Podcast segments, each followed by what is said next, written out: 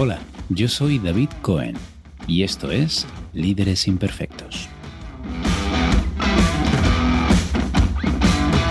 Bienvenidos a Líderes Imperfectos. Ideas para gestionar a otros y a uno mismo. En esta nueva temporada empezamos fuerte, con una sesión de preguntas y respuestas con sugerencias y temas enviados por nuestros clientes, amigos y oyentes. Y además, para más INRI tenemos con nosotros a Bego, Begoña de las Llanderas, mi socia y amiga en Intiva. ¿Qué tal, Bego? Muy bien, encantada de estar aquí de vuelta y poder dedicar un ratito a todos estas, estos mensajes que nos han enviado. Tenemos algunos dilemas difíciles, ¿verdad? Y tanto, y tanto, ¿no? La, cosa es no ponerlo lo fácil, ¿verdad, David? Pero bueno, vamos allá, a ver, qué, qué sale de todo esto.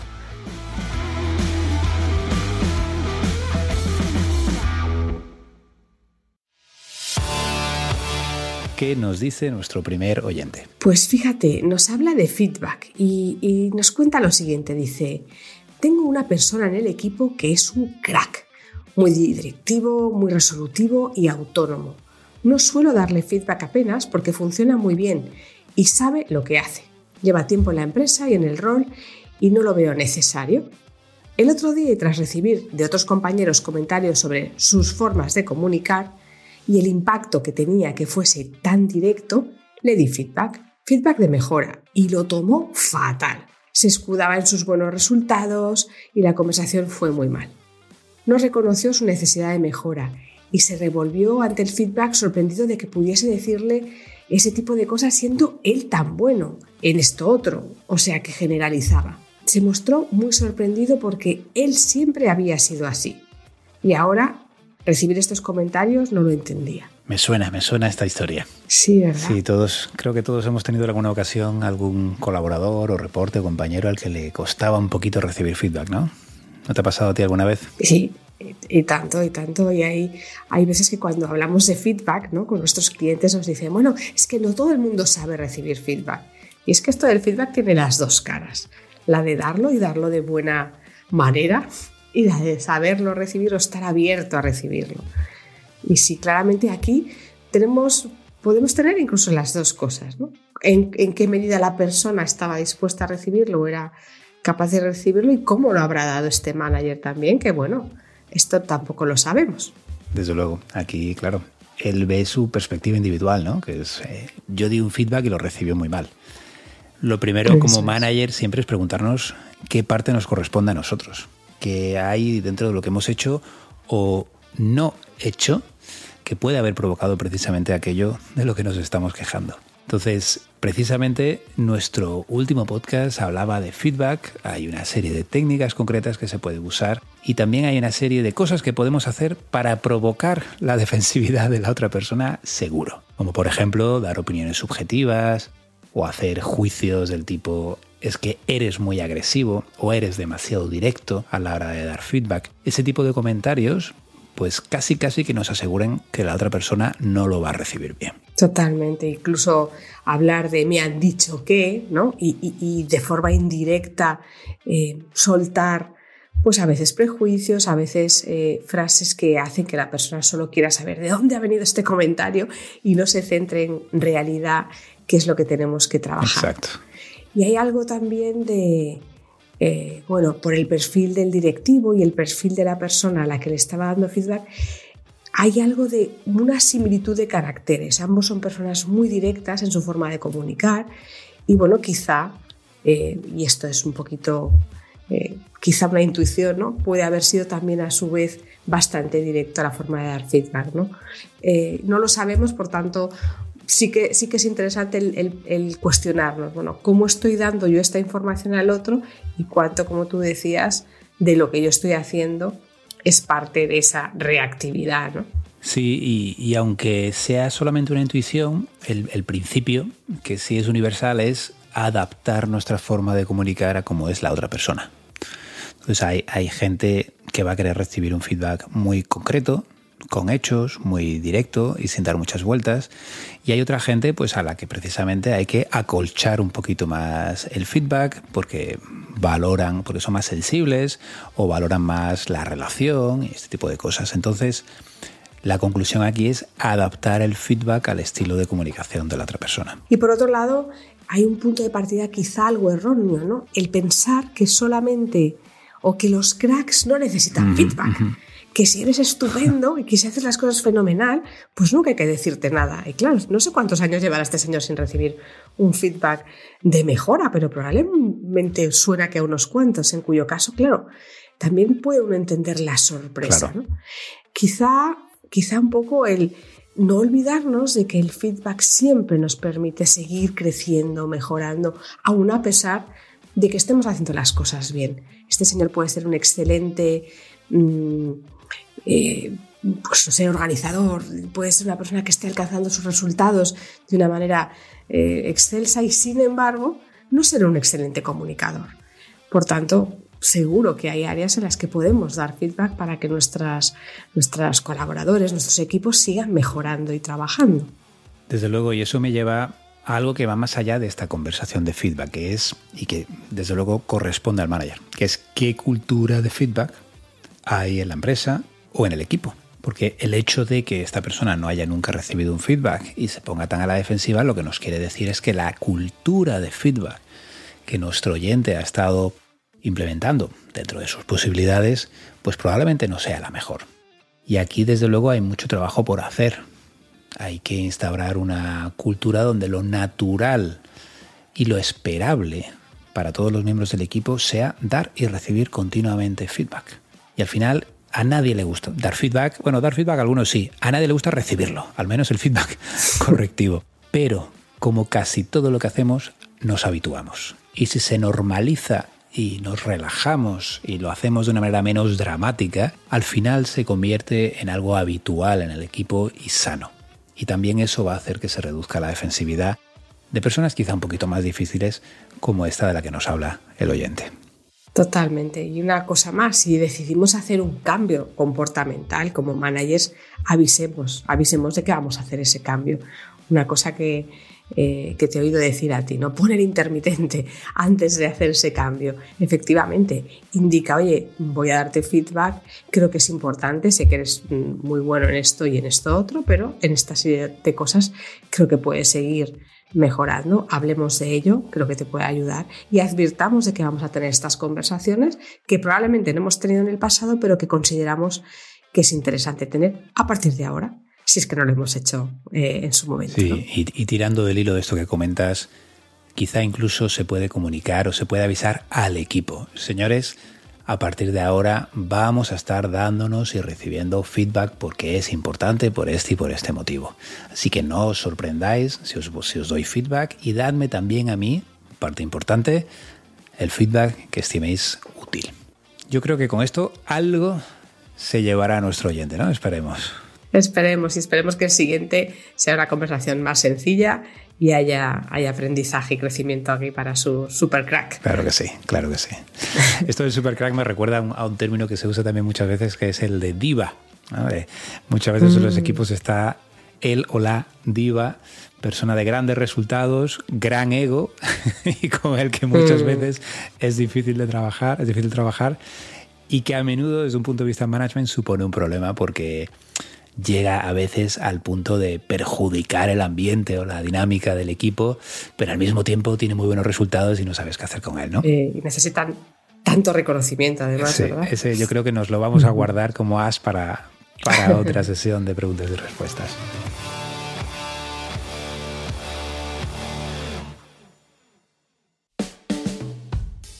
Podemos ir a la siguiente, fíjate, el título que le ha puesto es Empatía excesiva, nos dice nuestro manager. Hace poco que estoy en el nuevo rol de manager. Estoy conociendo al equipo que es muy amplio. Me estoy tomando tiempo de saber quiénes son, qué les motiva, qué necesitan y me doy cuenta de que no me queda tiempo para avanzar en mis propios frentes, así que acabo haciéndolo de noche y en mi tiempo libre. Y me doy cuenta de que esto no va a ser sostenible mucho tiempo más sinceramente vivía mejor como técnico. La gestión de personas es muy compleja. Yo creo que sé escuchar y estoy poniendo empeño, pero la gente te cuenta su vida y no tengo tiempo para tantas conversaciones a lo largo de la semana. Suena un poco frustrado nuestro amigo aquí. honesto es. Eh, honesto es, y, fíjate qué gran esfuerzo ¿no? está haciendo para, para, poder dedicarse a este gran equipo que tiene y sin embargo, bueno, pues le está costando un poco su, su, balanza, su, su equilibrio de vida personal. ¿Qué te llega a ti, Bego? ¿Qué le dirías? Lo primero que he pensado es ¿por qué tanto equipo? Y creo que hay mm. una parte eh, de mal dimensionamiento de algunas organizaciones en, las líneas de reporte. Y me está ocurriendo que, que, con frecuencia encuentro eh, managers que tienen 15 reportes directos. Es una barbaridad. Es una barbaridad poder dedicar el tiempo, la atención a desarrollar a esa cantidad de personas sin dejar a un lado tu propia faena, que, que es mucha. ¿no?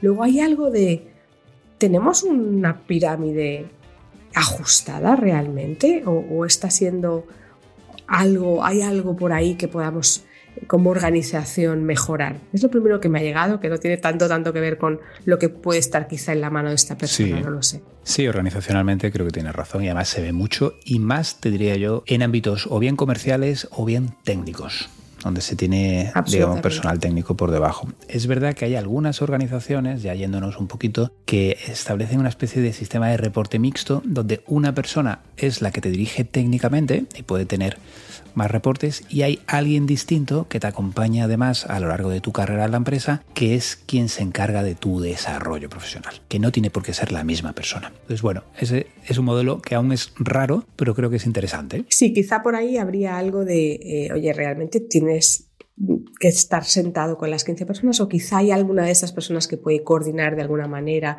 o ayudar, bueno, no lo sé.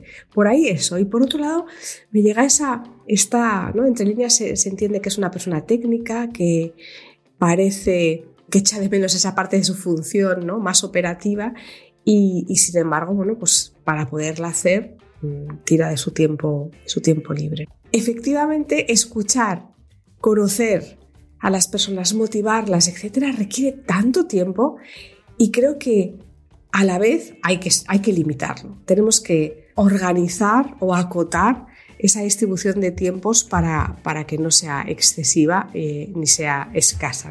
Y creo que la gestión de nuestro tiempo es clave en esto y no todo el mundo, cuando viene sobre todo de, de estar más en la operativa, sabe hacerlo desde el inicio, ¿no? Y creo que eso es un aprendizaje, David. Yo creo que es un aprendizaje, o sea, creo que has dado la clave en este sentido, que es un aprendizaje y por tanto también es normal que si lleva poco tiempo como manager, pues esté echando más horas. O sea, hay que ser realista. El mundo funciona así. Cuando empiezas a hacer algo nuevo, te cuesta más y vas a dedicarle más tiempo.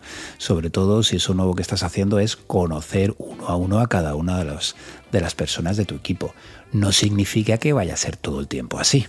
Primer punto. A medida que ya eh, vayas cogiendo experiencia como manager, por una parte, y por otra parte, conozcas y te conozcan mejor en el equipo, pues podrás dedicarle menos tiempo a esta parte. Así que también un poco luz al final del túnel no siempre tiene que ser así o no todo el tiempo tiene que ser así.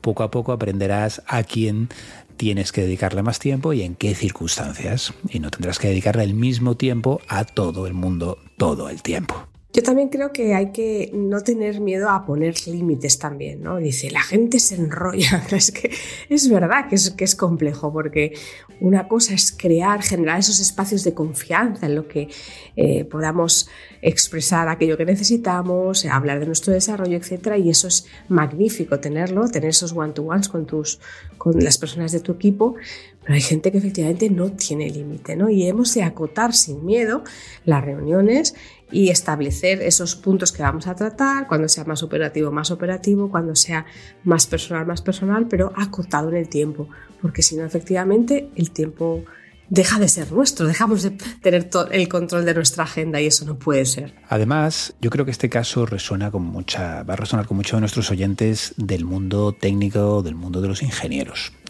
porque yo me he encontrado y, y, tengo muchos clientes precisamente de ese mundo que se encuentran ante este desafío. A mí lo que me gusta es que me ha llamado mucho esto la atención de vivía mejor como técnico. vivía mejor con técnico o incluso me gusta más, echo de menos el picar código, echo de menos estar en el laboratorio a veces, ¿no? Echo de menos la gestión directa del, del producto. Y aquí lo que, lo que yo veo que ocurre desde hace bastantes años, aunque en grandes empresas está cambiando, es que muchas veces para poder progresar en tu carrera profesional, tienes que pasar a un puesto de manager. Si quieres, vamos a decirlo claro, cobrar más, crecer profesionalmente, eventualmente tienes que empezar a gestionar personas. Y esto, en mi opinión, es un error, porque hay gente a la que no le gusta ni tiene por qué y a lo mejor no se le da bien gestionar personas. Absolutamente. Sin embargo, la estructura está hecha de manera que si quieren progresar, eso es lo único que pueden hacer y creo que eso es malo para ellos y para los pobres desgraciados de los reportes que van a tener debajo. Yo tenía una compañera que era manager, eh, la iban a promocionar, tuvo que llevar personas, detestaba llevar personas, consiguió un puesto a nivel global en el que su, su equipo era según ella, un Excel, un Excel sheet, decía, bendito el momento en que he cambiado los headcounts, las cabecitas, por las, las, páginas del Excel, porque no podía más de problemas con las personas y por muy compleja que sea una página Excel, siempre va a ser resolvible. Eh, y es verdad, hay gente que no está preparada, no quiere, no le interesa y eso es eh, lo que llaman ahora en muchas organizaciones individual contributors, ¿no? Los esos managers que no tienen equipo, pero que sí tienen mayor responsabilidad, son quizá esa, esa solución. Pero obligar a personas que no les interesa, que no les gusta, eh, tener este, este rol de gestores de personas es un suplicio para tanto ellos como el equipo. yo creo que ya a nivel individual, por intentar darle algo de valor al oyente, siempre hay un dilema con esto, ¿no? Realmente es que no se me da bien, es que esto no es para mí, o es que estaba más cómodo en la otra posición. Porque también he tenido clientes que ante este dilema realmente se han dado tiempo, han hecho el esfuerzo y finalmente han encontrado que no se les daba tan mal y que hasta les gustaba este nuevo rol.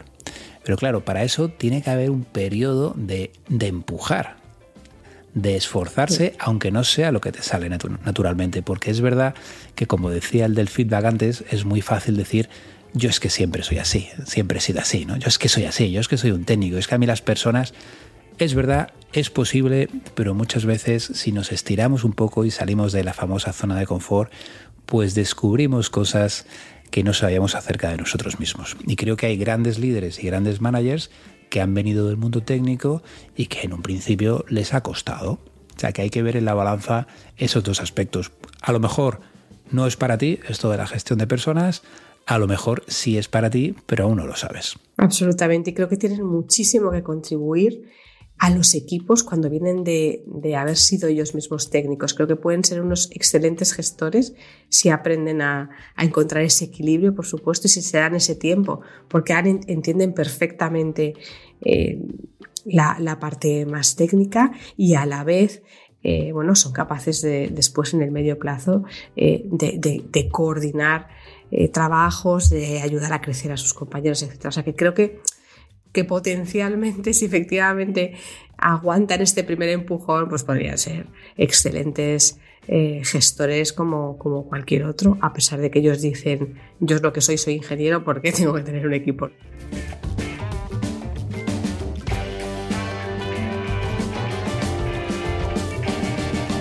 Yo te diría, Bego, que aunque tenemos una tercera pregunta, como ya estamos agotando nuestro tiempo, casi casi lo dejaría de aperitivo o de trailer para, para la siguiente sesión. Si quieres decir, aunque sea el título. Esta persona es una cliente también de, de una empresa tecnológica, nos habla de la multicanalidad. Esa, ese comunicarnos por 16 canales ah, diferentes en las compañías y, la dificultad que eso entra. Fenomenal. Pues ¿te parece si les dejamos con la intriga y lo respondemos en nuestra próxima sesión? Claro que sí.